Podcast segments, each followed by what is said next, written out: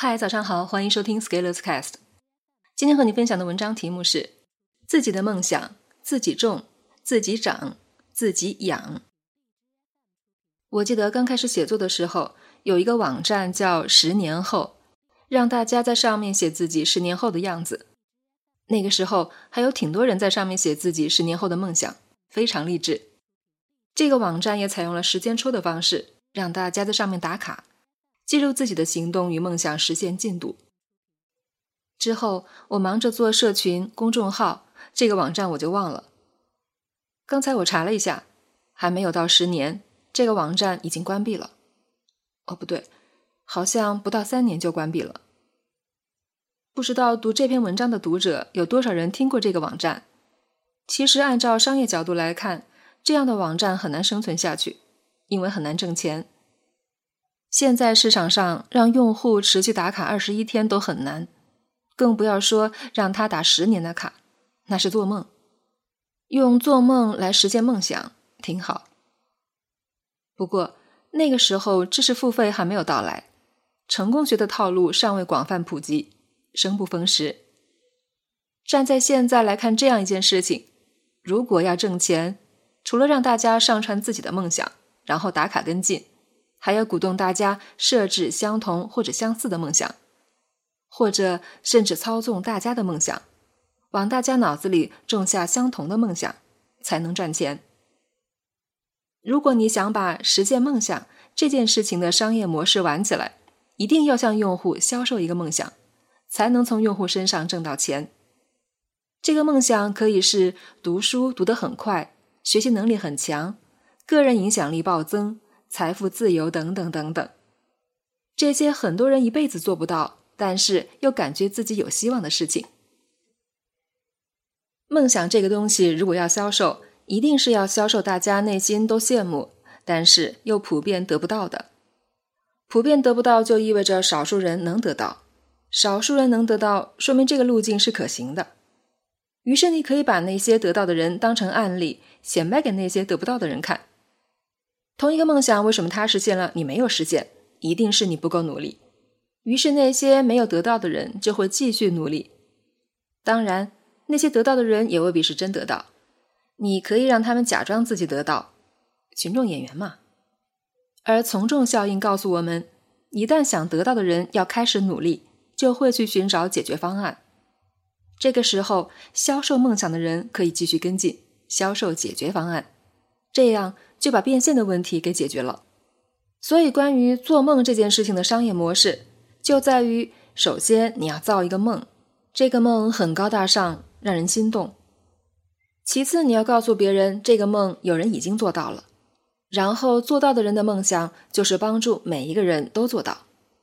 把这个故事讲完以后，接下来就可以卖产品，任何产品都可以和这个梦想挂上钩。一旦有人相信了这个梦想，那么接下来，你不管对他做什么，他都会认为是你在帮助他实现他的梦想。大家可以看一下目前市面上的很多知识付费的产品，是不是采用这样一种套路来去实现成交的？不过你也别着急批判，这其实是商业营销的手段，而且之所以管用，就是因为很多人信。这样做本身没有什么错，只不过副作用很大。很多人最终无法实现这个梦想，但是要付出很多代价，而且是没有必要付的代价，比如钱没了、时间耽误了、脑子被搞坏。所以我有一句话：不要让别人在你的脑海里种植梦想。它春天播种下去，秋天是要收割的，收割的就是你的金钱。你成就的其实是他的梦想，你是他的梦想代孕者。我还说过另外一句话，就是如果你的行动量太小，也没有见过什么世面，那么你的梦想往往也很单调。比如说环游世界，比如说财富自由，比如说有房有车。除此之外，你其实说不出来什么真正的梦想，因为除了这些物质上的需要，你也不知道自己要什么。你最想要的可能就是好吃懒做而已。其实梦想最好是在自己脑子里长出来的。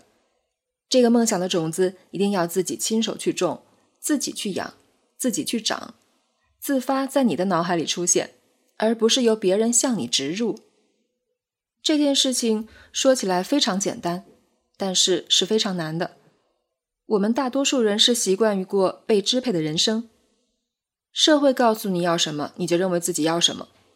在这种被近乎催眠的氛围下，我们迷失掉自我，会认为跟周围人一样就是安全的，而不会去思考探求到底需要什么，我到底是谁。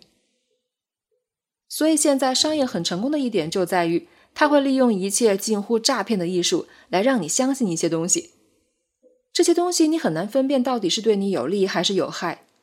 这其实是一种新型的教义，和科学不一样。科学会自我批判，从而获得进步，而那些让你相信一个梦想的人，是永远不会承认自己的梦想是有问题的，哪怕他们知道这些是有问题的，也一定不会在你面前承认。比如，我就觉得一个人的梦想从来不应该是什么读书非常快，一年读一百本书，这种压根儿就不该成为梦想。这种梦想其实就像一年要吃一百只鸡腿一样。你想想看，你在什么时候会相信一百只鸡腿的故事？只有你非常非常饿，而且没有鸡腿吃的时候。你现在读书的量太少，所以你容易被欺骗，会认为标榜这件事情值得自豪。假如说你的读书量真的上来以后，你会发现用书的本数来衡量是非常无用的。你会数自己一年吃了多少根面条、多少粒米饭吗？社会非常有意思的点就在于，只要有人信这个东西，只要有人把它真正当成梦想，就可以撑起一片商业的天空。在这个天空内，就会有神，就会有护法，就会有各种各样森严等级的制度。形成了一级一级的台阶，只要你进了这个场域，你就会想着不停的往上爬，然后你还会想拉点新人来，不然就白爬了。如果你想清楚了这个问题，你会发现还是自个儿踏实一点，早点立下自己的志向会比较好。励志的确会受到他人引导，引导人不应该指望通过引导你来谋利。从这个角度来说。儿时励志是非常难得和可贵的一件事情。一个人在年轻的时候树立的远大理想和抱负，然后用时间把它实现，他的人生就会过得非常幸福，就会过上自己梦想的人生。至于我们这些错过了儿时的中老年人，展望自己的余生，立一个暮年志，不留遗憾也不算晚了。你看，我说这些非常轻巧，其实这背后经历了很多次考验。社会熙熙攘攘，历来历往，每个人都在传递着不同的声音。找到自己的位置，这是非常难的一件事情。我们总是容易被人带跑，即使你能找到，能不能守得住，又是一个问题。这些背后都需要有大量的思考、实践以及坚守。而很多人觉得这样太痛苦了，就干脆选择随波逐流。最后发现总是赶不上趟，更痛。退一万步，从自我保护的角度，一个人不能没有梦想，毕竟黑暗中需要有灯塔指引。但自己的梦想自己种、自己长、自己养，这个梦想一定要从自己内心里长出来，而不是由别人种下去。别人种下去的不是梦想。只是在你那里带个运而已。本文发表于二零二一年三月十六日，公众号“持续力”。如果你喜欢这篇文章，欢迎搜索关注公众号“持续力”，也可以添加作者微信 f scalers 一起交流。咱们明天见。